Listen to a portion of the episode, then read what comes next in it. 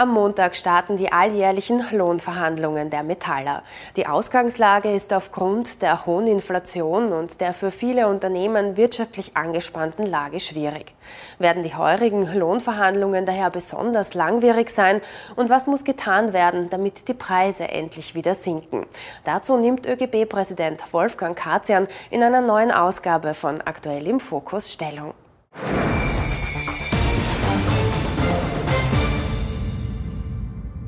Die Ausgangslage ist eher schwierig. Die Inflation ist sehr hoch. Für viele Unternehmen ist die wirtschaftliche Lage recht angespannt. Jetzt liegt die rollierende Inflation, also die durchschnittliche Inflation, bei 9,6 Prozent. Heißt das, dass die Löhne und Gehälter mindestens um 9,6 Prozent ansteigen müssen, Ihrer Ansicht nach? Das ist jedenfalls die Zielsetzung und äh, das hängt damit zusammen, dass wir eine bestimmte Vorgangsweise für, für die Kollektivvertragsverhandlungen nicht nur bei den Metallern, sondern für alle Kollektivvertragsverhandlungen seit vielen Jahren haben und die besagt, dass wir verhandeln für die zwölf zurückliegenden Monate. Der Vorteil von dem ist, wir brauchen nicht über irgendwas spekulieren, was sein wird, sondern wir wissen sehr genau, wie die die letzten zwölf Monate waren. Wir wissen sehr genau, wie hoch die Inflation gewesen ist. Wir wissen auch, dass die Unternehmen sehr gute Gewinne gemacht haben. Und das ist der Grund dafür, wo wir sagen, okay, die rollierende Inflation sind 9,6 Prozent. Das ist die Basis für die Verhandlungen und die einzelnen Gewerkschaften werden von Branche zu Branche unterschiedlich äh, festlegen, was sie zusätzlich zu dieser rollierenden Inflation noch an Forderungen auf den Tisch legen werden. Aber wenn Sie sagen, die Basis, bedeutet das dann, dass die 9,6 Prozent nicht unterschritten werden dürfen? Würden wir die 9,6 Prozent unterschreiten? Ich sage Ihnen ein konkretes Beispiel, das ist leichter zum Verstehen. Nehmen wir an, jemand verdient 3000 Euro brutto und wir schließen nicht mit 9,6, sondern mit 7,5 Prozent ab, dann würde das hochgerechnet auf 20 Jahre äh, einen, einen Verlust von 20.000 Euro bedeuten. Und das können wir nicht machen, weil das ist ein nachhaltiger Kaufkraftverlust, für den stehen wir nicht zur Verfügung. Sie haben in der kleinen Zeitung gesagt, wir haben immer eine sehr verantwortungsvolle Lohnpolitik gemacht und geschaut, dass wir die Kuh melken, aber nicht erschlagen. Das hat äh, der Arbeitgebervertreter Christian Knill nicht gerade gutiert. Er hat es scharf kritisiert und gesagt, ich bin fassungslos über die vulgäre und niveaulose Rhetorik des ÖGB-Präsidenten. Haben Sie da etwas über die Stränge geschlagen? Nein, natürlich nicht, aber es hängt natürlich damit zusammen, dass man wenn man versucht, komplexe Zusammenhänge so zu erklären, dass das möglichst viele Leute verstehen, dass man dann auch in Metaphern spricht. Nicht? Und tut mir leid, wenn der, wenn der Herr Knill äh, sich auf den Schlips getreten fühlt, wenn ich eine Metapher bringe. Aber die Aussage war ja vollkommen klar. Wir machen verantwortungsvolle Lohnpolitik seit vielen Jahrzehnten. Wir bringen keine Unternehmen um, sondern wir versuchen aus dem, was erwirtschaftet wird, einen gerechten Anteil für die Arbeitnehmerinnen und Arbeitnehmer zu holen. Das ist die schöne Erzählung. Das andere war die flapsige Metapher. Das ist halt so. Ich werde nicht äh, jetzt zu, zu Liebe von irgendwem auf Schönbrunner Deutsch umsteigen. Das passt ja da nicht zu mir. Wir alle spüren die Teuerung, auch die Unternehmen. Jetzt heißt es von Seiten der Industrie, viele Unternehmen würden derzeit um Aufträge ringen. Jeder dritte Betrieb schreibt Verluste und insgesamt steckt die Industrie in einer Rezession.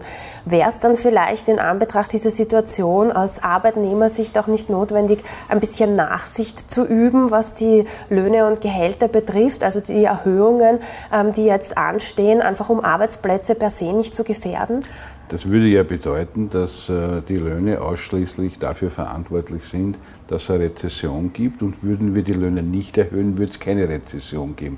Das ist natürlich ein aufgelegter Holler weil wir haben natürlich eine Rezession oder den Beginn einer Rezession und die wurde nicht verursacht aufgrund von Lohnerhöhungen, sondern die ist zum einen gewinnbetrieben getrieben. Erst gestern ist eine ganz aktuelle Studie der Nationalbank vorgelegt worden, die sagt, die Hauptursache für die Inflation sind die sprudelnden Gewinne der Unternehmen, die zum Teil weit überschießend gewesen sind, weil natürlich viele auch gewesen sind, die sehr Kerbelgeld gemacht haben, wo keine Rohstoffe teurer geworden sind oder sonst irgendwas.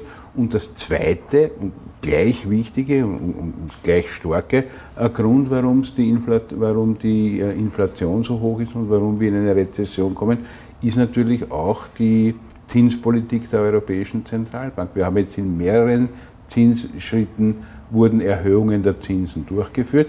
Das heißt, Kredite werden teurer, teurer und das heißt, Investitionen werden weniger. Die Unternehmen, die Industrie, aber auch viele andere investieren weniger und die Privaten können sowieso weniger investieren, weil wenn man kein Geld hat, kann man keins ausgeben. Das ist auch der Grund, warum die Bauwirtschaft der erste Sektor ist, der sehr massiv zurückgegangen ist, wo man richtig von einem Einbruch äh, im heurigen Herbst schon sprechen kann. Äh, und das ist ein Grund mehr, warum wir die Kaufkraft der Arbeitnehmerinnen und Arbeitnehmer und der Konsumenten stärken müssen. Eine Volkswirtschaft ruht im Wesentlichen auf zwei großen Pfeilern. Das eine ist der Export, der schwächelt gerade ein bisschen im Zusammenhang mit dieser Situation, die Sie auch geschildert haben. Und der zweite starke Pfeiler ist die Inlandsnachfrage. Also das, was wir alle kaufen und konsumieren. Und wenn die Leute kein Geld haben, können sie nichts kaufen und konsumieren. Und dann bricht die Wirtschaft komplett zusammen. Das wollen wir nicht. Und daher müssen wir zum einen darauf achten, dass die Löhne und Gehälter nachhaltig erhöht werden und zum anderen schauen, wie man auch der Industrie in Transformationsprozessen entsprechend helfen und diese unterstützen kann, aber sicher nicht mit Lohnverzicht. Und die Sorge, dass wenn die Gehälter und Löhne ähm, deutlich ansteigen, eben um fast 10 Prozent, dass ähm, Unternehmer dann Schwierigkeiten haben, diese äh, Löhne und Gehälter zu bezahlen, die haben sie nicht. Die habe ich deswegen nicht, weil ich mir gut angesehen habe, was die Unternehmen an Dividenden ausgeschüttet haben im zweiten Quartal. Das waren Dividenden, die um 95 Prozent höher waren als ein Jahr vorher. Da hat man auch schon gewusst, dass der Herbst möglicherweise schwierig wird. Und wer im zweiten Quartal solche Dividenden auszahlen kann, braucht mir nicht erklären, dass kein Geld für die Arbeitnehmer da ist. Aber kleinere Unternehmen, die gar keine Dividenden auszahlen, die könnte das vielleicht schon treffen. Ja, wir, wir, wir, wir reden ja jeden Monat über eine neue rollierende Inflation. Wir reden jetzt über die Industrie wenn äh, das Gewerbe im Oktober verhandelt wird, wenn der Handel im November verhandelt wird, haben wir eine andere rollierende Inflation, die wird aber trotzdem hoch sein. Das hängt damit zusammen, dass die Regierung keine inflationsdämpfenden Maßnahmen gesetzt hat. Wenn Inflation ist, dann gibt es zwei Möglichkeiten. Die eine Möglichkeit ist, ich greife in den Markt so ein, dass die Inflation overgeht. Die andere Möglichkeit ist und sagt, um Gottes Willen, im Markt darf man gar nicht eingreifen. Wir helfen denen, die am stärksten betroffen sind. Das hat die Regierung versucht, stelle ich auch gar nicht im Abrede. Inflationsdämpfende Maßnahmen haben sie nicht gemacht. Wir haben ihnen als Sozialpartner der Präsident Mara und ich vor einem Jahr schon gesagt, macht was bei den Energiepreisen, macht einen Mietenstopp, schaut, dass die Inflation overkommt, sonst haben wir das Problem dann bei den Lohnverhandlungen. Das hat nicht stattgefunden und jetzt haben wir das Problem und das war der Grund, warum wir gestern noch eine Menschenkette ums Parlament gemacht haben und gesagt haben, ihr müsst immer noch was machen, weil das hilft uns zwar jetzt nicht, für die Lohnverhandlungen im Herbst, aber in einem Jahr stehen wir sonst vor der gleichen Situation, wenn die Inflation nicht runtergeht. Und sie ist in Österreich mit 7,4 Prozent deutlich höher als in den meisten westeuropäischen anderen Ländern. Auf die Menschenkette möchte ich nachher noch zu sprechen kommen, aber heißt das, dass Sie hier auch differenzieren, ähm, beispielsweise die Metaller, dass hier ähm, jedenfalls die ähm, 9,6 Prozent, die ähm, rollierende Inflation als Basis angenommen werden, aber bei späteren Verhandlungen, wo es vielleicht auch mehr um kleinere äh, Unternehmen geht, dass man hier vielleicht ein bisschen nachsichtiger sein sollte? Es geht nicht um Hinsicht oder Nachsicht oder Rücksicht oder sonst irgendwas, es geht immer um die letzten zwölf Monate. Wenn man im September verhandelt, sind es die zwölf Monate davor. Wenn man im Oktober verhandelt, sind es die zwölf Monate davor. Und wenn zwischen September ein Jahr vorher und Oktober ein Jahr vorher ein Sprung in der Inflation war, wirkt sich das natürlich auch in der rollierenden Inflation aus, weil immer das letzte Monat fällt aus und der nächste weiteres kommt dazu. Und so errechnet sich die rollierende Inflation und die ist für alle Bereiche jetzt nicht von der Zahl her, aber vom Grundsatz her gleich. Also wir nehmen immer den, den, Durchschnitt der letzten zwölf Monate als Inflationsrate. Und das sind wir auch den Arbeitnehmerinnen und Arbeitnehmern schuldig. Da geht es ja nicht darum, ob ich best bin zu irgendjemand oder sonst irgendwas, sondern da geht es darum, dass die Leute ja gearbeitet haben und dass für die Leute alles teurer geworden ist und ich nicht sagen kann, schau her, jetzt ist die Wirtschaft schlecht, hast halt ein Pech gehabt und du kriegst keinen Ausgleich für die Inflation. Das würde kein Gewerkschafter und keine Gewerkschafterin auf der Welt machen. Aber wenn die Preise, also wenn die Löhne und Gehälter jetzt äh, wieder steigen durch die Inflationsanpassung, dann kann es ja auch ähm, relativ gut sein, dass ähm, Unternehmer, Handwerker beispielsweise diese Lohn- und Gehaltsanpassungen auf die Preise aufschlagen und die dann erst recht wieder teurer werden. Teilweise werden, werden sie das tun und äh, teilweise wird es auch in der Inflation einen gewissen Effekt drinnen geben, aber die von vielen immer wieder prognostizierte oder dargestellte Lohnpreisspirale, die gibt es definitiv nicht. Das hat auch die Nationalbank erst gestern wieder in einer sehr aktuellen Studie dargestellt. Und es gibt keinen einzigen seriösen Ökonomen, der sagt, wir haben in Österreich eine Lohnpreisspirale. Es geht auch gar nicht, weil wir ja äh, verhandeln für die letzten zwölf Monate. Das heißt, es ist ja, die Preise sind ja schon gestiegen und die Löhne ziehen jetzt nach. Es kann keine Lohnpreisspirale geben. Sie haben schon viele Lohnverhandlungen miterlebt. Glauben Sie, dass die aktuellen besonders langwierig und schwierig werden?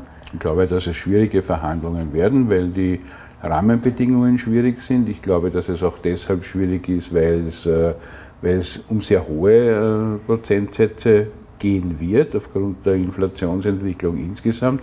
Und ähm, glaube, dass äh, durchaus auch das Gesprächsklima auf die Probe gestellt wird. Wir machen ja auch mit der Industrie viele gemeinsame Aktivitäten, auch in der Vergangenheit. Ich denke an Kurzarbeitsverhandlungen und Vereinbarungen, die wir treffen.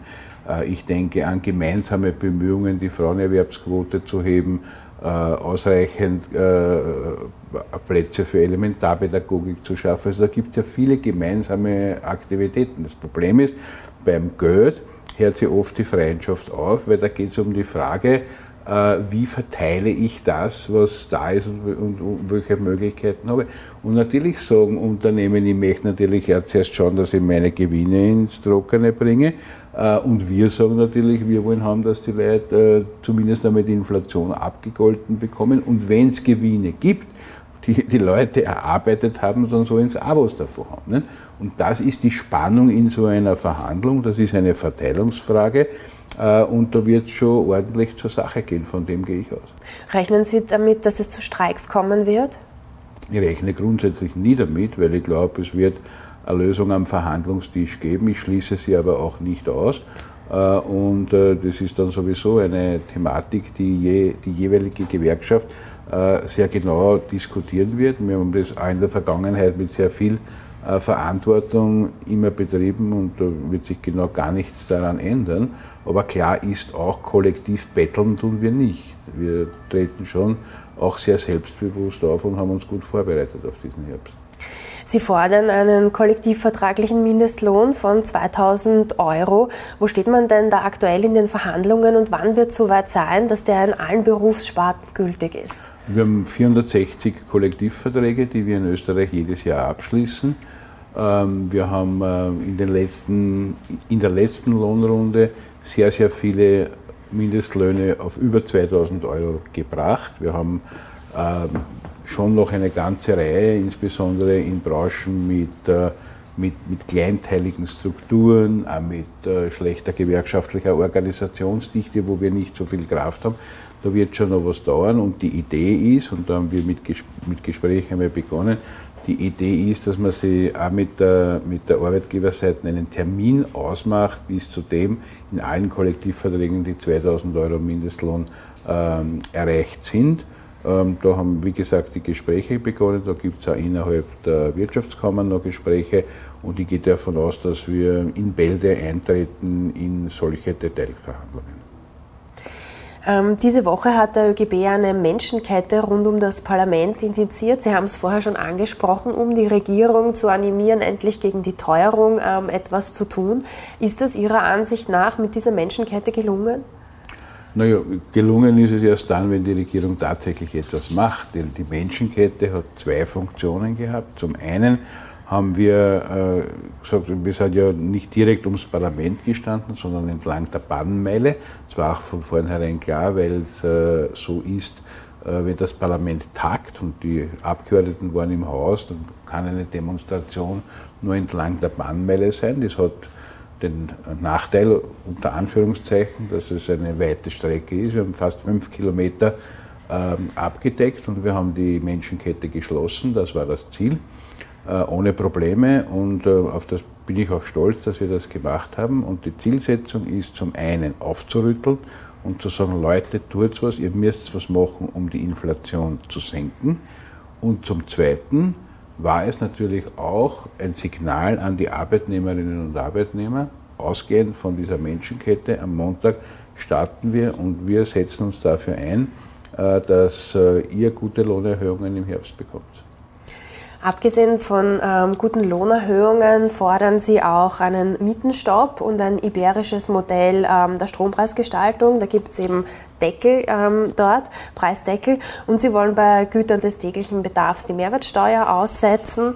Und all das will die schwarz-grüne Regierung aber nicht oder hat es bis jetzt zumindest nicht mhm. umgesetzt. Hätten Sie eigentlich gern möglichst bald Neuwahlen, damit die Chance, dass diese Vorschläge umgesetzt werden, steigt?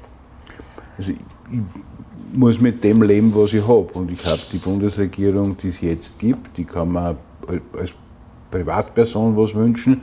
Als ÖGB haben wir immer gesagt, wir arbeiten mit jeder Regierung zusammen. Manche gehen halt stärker auf Forderungen von uns ein, andere weniger. Es ist auch da so, dass es, kann, kann nicht sagen, es hat gar nichts gegeben, was wir nicht gemeinsam gemacht hätten. Im Gegenteil, ob das in der Pandemie gewesen ist, ob das bei der Kurzwelle. Also es gibt eine ganze Reihe von Dingen, wo es gelungen ist, äh, auch gemeinsam Rahmenbedingungen zu schaffen. Ich glaube, der diametrale Unterschied bei der Inflation ist der, dass wir gesagt haben, wir würden gerne in den Vordergrund stellen Maßnahmen, die die Inflation drücken. Und die Regierung gesagt hat, wir wollen aber Maßnahmen setzen, die denen helfen, die besonders stark betroffen sind. Das ist ja ehrenhaft, das ist ja gar keine Frage. Aber die Inflation nicht zu drücken heißt, ich habe es bei der nächsten Lohnrunde am Tapet. Und das ist sozusagen die Auseinandersetzung, äh, die es da gibt. Das ist mehr als eine rhetorische, weil da geht es um die Frage, will ich Markteingriffe machen und wie stark mache ich Markteingriffe. Und da werden wir jedenfalls dranbleiben und wir bleiben auch mit der Regierung diesbezüglich im Gespräch. Aber wenn es jetzt baldige Neuwahlen gäbe, dann wäre die Chance vielleicht größer, dass eine Regierung kommt, die diese Maßnahmen umsetzt, die Sie gerne hätten. Wir haben beide nicht die Glaskugel, ob es bald Neuwahlen gibt. Glauben tue es nicht äh, unter uns gesagt, aber wenn es es gibt, ist es auch okay. Es ändert nichts an, das, an der Sachlage insgesamt, dass wir schauen müssen, dass wir von dieser hohen Inflation rasch herunterkommen. Äh, andere Länder haben das auch zustande gebracht. Ich glaube, wir täten das auch kennen. Die FPÖ liegt ja in den aktuellen Umfragen weit vorne bei 32 Prozent und ähm, die fordert überhaupt einen Preisdeckel auf Grundnahrungsmittel, Energie und Treibstoffe. Sie kann sich auch eine Aussetzung der Mehrwertsteuer vorstellen. Sie will eine Preiskommission einsetzen und sie fordert auch eine Mietpreisbremse. Also hier gibt es einige Überschneidungspunkte zu ihren ähm, Vorschlägen. Ich bin immer froh, wenn politische Parteien Forderungen von uns aufgreifen. Aber könnten Sie sich vorstellen, ähm, nach den Wahlen eine FPÖ-SPÖ SPÖ-Koalition. Wären Sie damit glücklich? Ich bin als Gewerkschaftsbundpräsident, nehme jede Regierung, die ich kriege. Als äh, Sozialdemokrat äh, sage ich Ihnen, dass das aus meiner Sicht nicht möglich sein wird, weil es eine klare Beschlusslage in der SPÖ gibt und daher stellt sich die Frage nicht für mich. Sollte die SPÖ nach äh, Neuwahlen in ähm, Regierungsverantwortung kommen, könnten Sie sich dann eigentlich ein Ministeramt vorstellen? Nein ganz sicher nicht. Brauche ich auch keinen Akt irgendwo, es ist in meiner äh, Erwerbsbiografie nicht vorgesehen. Die SPÖ hat ja seit Juni einen neuen Parteichef, Andreas Babler. Wie macht er sich Ihrer Ansicht nach bis jetzt? Ich glaube, er hat eine schwierige Ausgangsposition gehabt nach den vielen Turbulenzen äh, die es in dieser Partei gegeben hat. Er ist jetzt äh, im Sommer auf Tour gewesen und ist immer noch auf Tour. Ich habe sehr, sehr gute Rückmeldungen aus ganz Österreich äh, zu den Auftritten und zu diesen Veranstaltungen. Er bemüht sich jetzt, die Partei zu einen und die, die Gräben, die aufgerissen wurden oder Wunden, die geschlagen wurden, zu heilen und das wieder zusammenzuführen. Der Prozess wird noch eine gewisse Zeit dauern. Aber ich bin sehr überzeugt davon, dass er ein klares Bild hat, wie es weitergehen soll und äh, das auch vorantreiben wird. Und meine Unterstützung hat er. Bei den Wählerinnen und Wählern kommen seine Bemühungen noch nicht äh, so an. Aktuell liegt die SPÖ in Umfragen bei 21 Prozent. Woran glauben Sie, liegt das? Ich glaube, das liegt eben auch daran, dass, die, dass viele uns äh, da noch nicht als Einheit und als ähm, Partei, die da klare Vorstellungen hat für bestimmte Problemlösungen für die Zukunft sieht. Ich glaube, da ist noch einiges zu tun, äh, vor allem auch im Hinblick darauf, dass man äh, miteinander wahrgenommen wird und nicht gegeneinander. Und ich glaube, wenn das gelingt, dann wird es auch besser werden. Dass diese Wahrnehmung noch nicht ganz vorliegt, hat das vielleicht auch mit den Querschlägen von Hans-Peter Doskozil aus dem Burgenland zu tun, die dann doch immer wieder kommen?